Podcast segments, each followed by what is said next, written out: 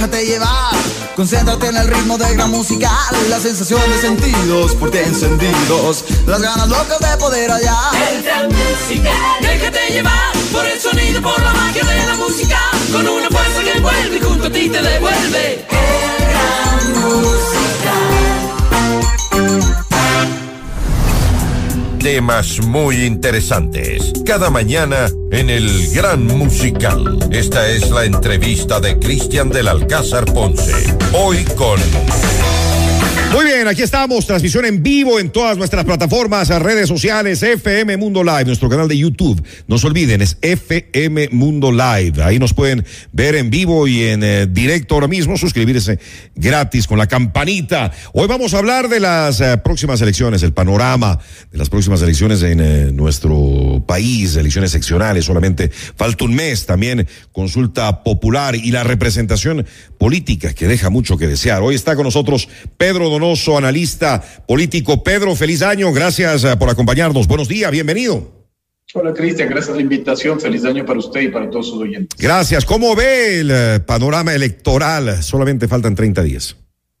Bueno, es un panorama muy complejo, ¿no? Porque en sí mismo, digamos, en esta ausencia de digamos, de liderazgos en esta tensión política, ya en sí las seccionales eran un proceso eleccionario complejo. Hay que sumar además que se eligen finalmente a los consejeros de participación ciudadana, pero el gobierno le jugó finalmente a complejizar más ese proceso electoral. Entonces, este es un proceso electoral sobre otro proceso electoral si es que sumamos finalmente la consulta popular de las seccionales, ¿no? Entonces, digamos, ahí va a haber una mezcolanza de absolutamente todo. Vamos a ver que las tarimas de las seccionales se construyen con base a una postura del sí y el no y viceversa. Entonces va a ser una, una, un proceso eleccionario muy complejo de leer, muy complejo de entender e incluso muy complejo de participar. ¿Fue, ¿Fue una equivocación entonces, según usted, juntar la consulta popular, este referéndum con las elecciones seccionales? Por el tema económico, claro, es un gran ahorro incluirlas ahora mismo en lugar de hacer otro proceso electoral.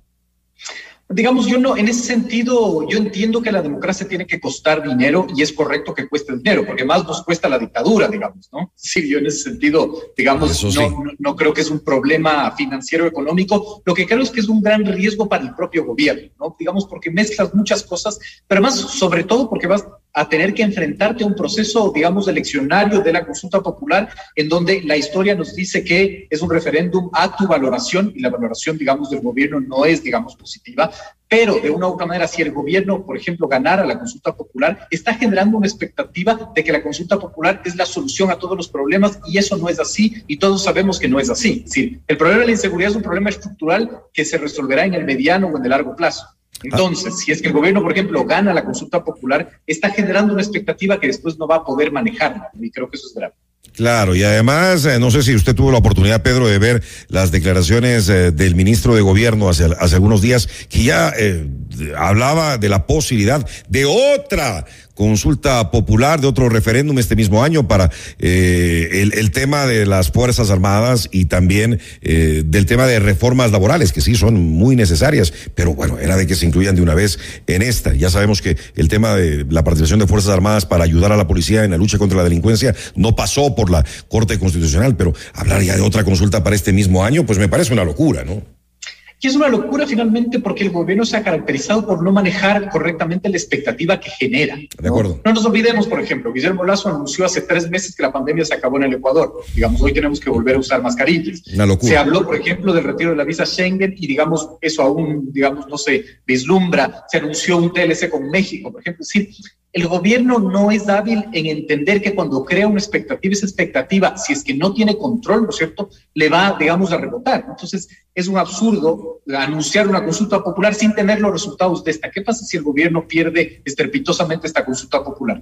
¿Se atreverá a hacer una nueva consulta popular? Seguramente no. Entonces, no tiene mucho sentido el tener vocerías desordenadas que crean mitos y crean más expectativas que después no puedes administrar. Bueno, pero al menos hasta ahora parecería que el sí va a ganar en la mayoría de preguntas, si no es en todas, Pedro. No sabemos, digamos, creo que aún no ha iniciado la campaña. Eh, te dicen, digamos, los cuantitativos, ¿no es cierto? Entonces es muy interesante hacer los análisis. Yo usualmente lo que hago es del análisis lo establezco desde la historia, desde la experiencia, ¿no es cierto?, que nos dice que ha sido un referéndum aprobatorio y los cuantitativos que son importantes. Sin embargo, los cuantitativos son fotos del momento. Hay que ver de una u otra manera, digamos, en 15 días o después, o finalmente hay cuantitativos que no nos, que no evidencian lo que está sucediendo, ¿no? No digo que el gobierno no vaya a ganar la consulta popular, puede ser un escenario, digamos, probable, ¿no es cierto? Sin embargo, el punto es lo que yo decía. Es decir, creo que el escenario de que pierda la consulta popular incluso sería el menos dañino para el propio gobierno de que si gana la consulta popular, porque eso va a generar problemas de gobernabilidad a. Ahora, ¿qué pasa con los candidatos? Hemos estado revisando la lista de lo que tiene que ver, eh, sobre todo en, en, las ciudades de Quito y Guayaquil, aquí en la capital, pues la larga lista ya, ya, ya se veía venir de candidatos para la alcaldía, para la prefectura. Otra vez los votos se van a dividir eh, demasiado y va a ganar, entre comillas, cualquiera, Pedro. Sí, digamos, eh, a ver, hay, hay, varios analistas que debaten este tema, ¿cierto? Es decir, eh, no es real que mientras más candidatos datos hay, más dispersión de voto hay, no necesariamente. Guayaquil es un ejemplo de aquello. En las, en las seccionales del 19, por ejemplo, Guayaquil tenía más votos que Quito, pues digamos, más, más, candidatos, más candidatos que Quito, ¿no es cierto? Y no se dispersó el voto. Es decir, no es automático, ¿no? En efecto, sucedió en Quito, sí. Totalmente. Es altamente probable que vuelva a suceder, pero digamos, esa no es una premisa general. Aquí, ¿no? aquí, ganó, aquí ganó un alcalde con eh, el 20, 21% de, de, de, de los votos, nada. Totalmente, totalmente. En este, digamos, en ese fenómeno, eh, en efecto, sí. Lo que quiero decir es que, digamos, no necesariamente se aplica ahí, ¿no es cierto? No necesariamente si existieran muchos candidatos ahora, eh, se dispersaría el voto. Depende también de la calidad de las candidaturas, depende de cómo esas candidaturas están vistas de una u otra manera por el votante. Yo creo que hay dos fenómenos en Quito que son interesantes. El primero es el altísimo eh, nivel de indecisión. A noviembre, la encuesta de perfiles de opinión nos decía que más del 90% de la gente está indecisa de quién votar y del 10% que ya decidió de quién votar, 45% va a votar nulo. Entonces, digamos, eh, Quito es una gran incógnita, no, no se entiende mucho eh, qué es lo que puede suceder. Guayaquil quizás está un poco más claro, finalmente siguiendo, digamos, la, el, el orden que ha tenido. Creo que Cita Viteri no lo va a tener tan complejo, de acuerdo a las mediciones que se tiene ahora, ¿no es cierto? Pero claro, Quito, ciudades como Quito, ciudades finalmente, eh, digamos, como Riobamba, etcétera, etcétera, etcétera, sí siguen siendo una incógnita. Cuenca, por ejemplo. Y algo que, algo que nos preocupa, la pésima calidad de la mayoría de los eh, candidatos, muchos nombres que en la vida habían sonado y que ahora pues eh, se lanzan muchos, incluso sabiendo que pues no tienen ninguna posibilidad de ganar. Pedro, ¿cuál es su análisis al respecto?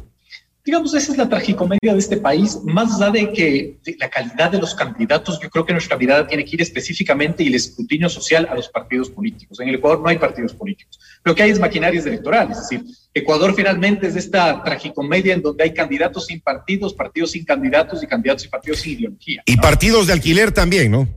Por eso mismo, ¿no? Entonces, claro, la reforma, digamos, electoral que se espera es una reforma que de una u otra manera obligue, ¿no es cierto?, a los candidatos a tener una historia militante en los partidos que era, digamos, lo que uno podía esperar, por ejemplo, de las preguntas de la consulta popular, que no añaden absolutamente nada, ¿no? Eh, pero claro, evidentemente a nadie le conviene, a ninguno de los políticos le conviene que establezcas la obligación de militar cinco años en un partido político para que pueda ser su candidato, porque así construyes estructuras políticas. Eso es lo que son los partidos políticos, vehículos que tienen que tener claridad ideológica y estructura, digamos, en su propio funcionamiento.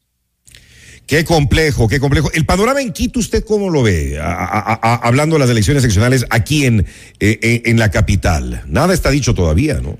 No, es una gran incógnita. Yo creo que mientras se mantenga ese nivel de indecisión, digamos, es muy difícil como descifrar quién de una u otra manera puede llegar. Lo que sí nos podemos aventurar es que habrá mucho fraccionamiento en el Consejo Metropolitano. Y esto quiere decir, ¿no es cierto?, que, digamos, la lógica de la gobernabilidad empieza a fracasar porque vas a tener, digamos, mucha representación, variada representación, que de una u otra manera te va a provocar, ¿no es cierto?, que haya tensiones internas. Entonces, que el alcalde gane una minoría en el Consejo ya es, digamos, el un futuro promisorio de que no va a poder gobernar, digamos, libremente.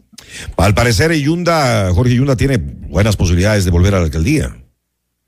Bueno, de los, de los estudios cuantitativos que yo he podido ver, ¿no es cierto? Yunda, Muñoz finalmente está liderando las posibilidades de, de, voto, ¿no es cierto? Eh, ahí el tema finalmente es, es un tema interesante porque se empieza a eh, reformular todo el escenario eh, político en, la capital, ¿no? Es decir, la gran pregunta, mucha gente critica que no es comparable las elecciones nacionales de las seccionales, por ejemplo, pero la gran pregunta es, por ejemplo, ¿quién va a cooptar el voto que Javier Herbas obtuvo en el sur de Quito? Es un fenómeno muy interesante de analizar. Muy interesante. Javier Herbas ganó en bastiones de la Revolución Ciudadana en el sur de Quito, digamos, ¿no? que incluso por lógica ideológica no tenía mucho sentido. Esa es una gran incógnita. Entonces, digamos, las seccionales van a despejar eso. Eh, para mí, Quito sigue siendo una gran incógnita, eh, eh, Cuenca sigue siendo una gran incógnita. Habrá que ver cómo avanzan los días y cómo se desarrolla la campaña. Y en el caso, en el caso de Yunda hay una particularidad que vale la pena tomarla muy en cuenta. Todavía está en el aire la decisión del Tribunal Contencioso Electoral, con la cual podría perder los derechos y está participando y seguirá participando para estas elecciones. Ya está, pero podría perder los derechos y en el caso, en el supuesto caso hipotético de ganar, tal vez no podría ejercer eh, la alcaldía. Totalmente, y eso también provocaría finalmente otra vez un vacío de poder, ¿no es cierto? Otra vez desinstitucionalización, etcétera. Imagínese lo que sería eso.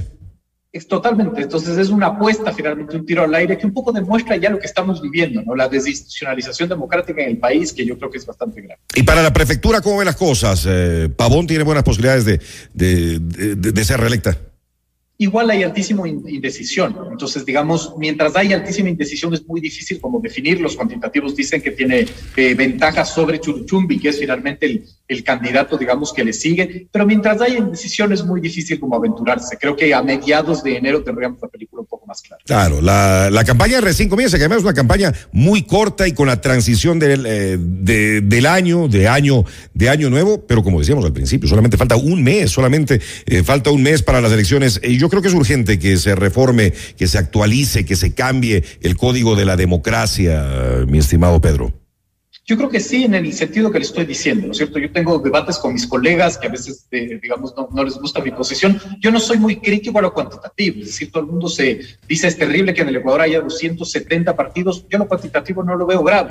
El problema finalmente es que estos 270 partidos no tengan ni claridad ideológica ni nada. Es decir, y claro, haya variación de candidatos que alquilan, digamos, partidos políticos, etcétera. Creo que eso es lo neurálgico de una potencial reforma al Código de la Democracia. Creo que debería haber un límite, finalmente, un tiempo para poder ser candidato dentro de un partido donde hayas estado 5 o 10 años en ese partido construyendo militancia para que puedas ser candidato, si no, no tiene ningún sentido. ¿Qué responsabilidad, Pedro, qué responsabilidad tiene la ciudadanía? Tenemos todos los ciudadanos en estas elecciones tan próximas ya. Es, digamos, yo soy como muy reacio en responsabilidad a la ciudadanía cuando estamos viendo unos indicadores sociales gravísimos. Entonces, si la gente no tiene trabajo, no tiene que comer, le da miedo salir a la calle antes de que le, le maten, creo que es bastante, digamos, injusto decirle, bueno, y además usted tiene que enterarse quiénes son los candidatos. Es decir, creo que la ciudadanía está, su mente está en otro, en otro lugar. Ahora, Ay, tiene, este, tiene otras prioridades, dice usted hoy por hoy. Lamentablemente sí, ¿no es cierto? Y ese, eso es lo grave, porque finalmente la política deja de ser una prioridad cuando empieza a ser un chiste y un juego. Y eso es grave finalmente porque la política es lo único que nos salva, digamos, del caos y del desastre. ¿no es cierto? Es decir, es, es, la política, son los partidos políticos los que nos ayudan finalmente a fortalecer la democracia. Ahora, creo que es, eh, digamos, muy válido el tener distintas opciones para conocer, digamos, procesos electorales, eh, propuestas de campaña. Grupo Faro, que es un think tank ecuatoriano, tiene una iniciativa muy interesante donde puedes comparar las propuestas de campaña eh, de, de, los candidatos a alcalde de cinco ciudades, creo que esos ejercicios son muy válidos, ¿no? Pero pedirle a la ciudadanía que haga ese ejercicio en esta coyuntura a veces a mí me da como un poco de sentido de injusticia. Claro, y además son tantos eh, candidatos, está el tema de la, de, del CPCCS, está lo de la consulta popular del referéndum, las preguntas, demasiada información.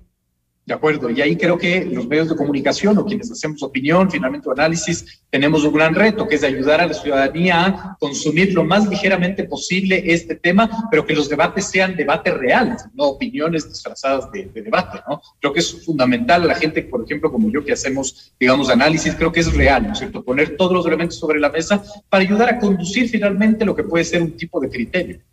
Ojalá que no gane cualquiera, que no nos volvamos a equivocar. Eh, ya pagamos las consecuencias día a día de las malas decisiones, de las malas elecciones. Necesitamos gente proba, gente con una buena trayectoria, con una hoja intachable, con un trabajo, con bien hecho, con conocimiento. Gente que realmente, realmente nos represente, Pedro. Y si no es así, finalmente que la ciudadanía entienda que la revocatoria del mandato es una herramienta que nos da la Constitución. Es decir, si nos equivocamos, digamos, poniéndolo en comillas, ¿no es cierto?, que podamos utilizar los mecanismos de democracia participativa y revocar ese mandato, lo cual implica que tengamos que leernos los planes de gobierno, lo cual implica finalmente que tengamos que decir, usted ofreció esto y no lo está cumpliendo, que quizás también ese es nuestro rol finalmente, ¿no? El de ser activos en la participación y no solo que empiece y termine el tema en poner el, voto en la, en ánfora. Ojalá que no nos equivoquemos una vez eh, más. Pedro Donoso, analista político, esta mañana con nosotros aquí en FM Mundo. Pedro, nuevamente un buen año. Gracias por acompañarnos. No, gracias a ustedes siempre, generosos. Buenos días. Noticias, reportajes y opinión.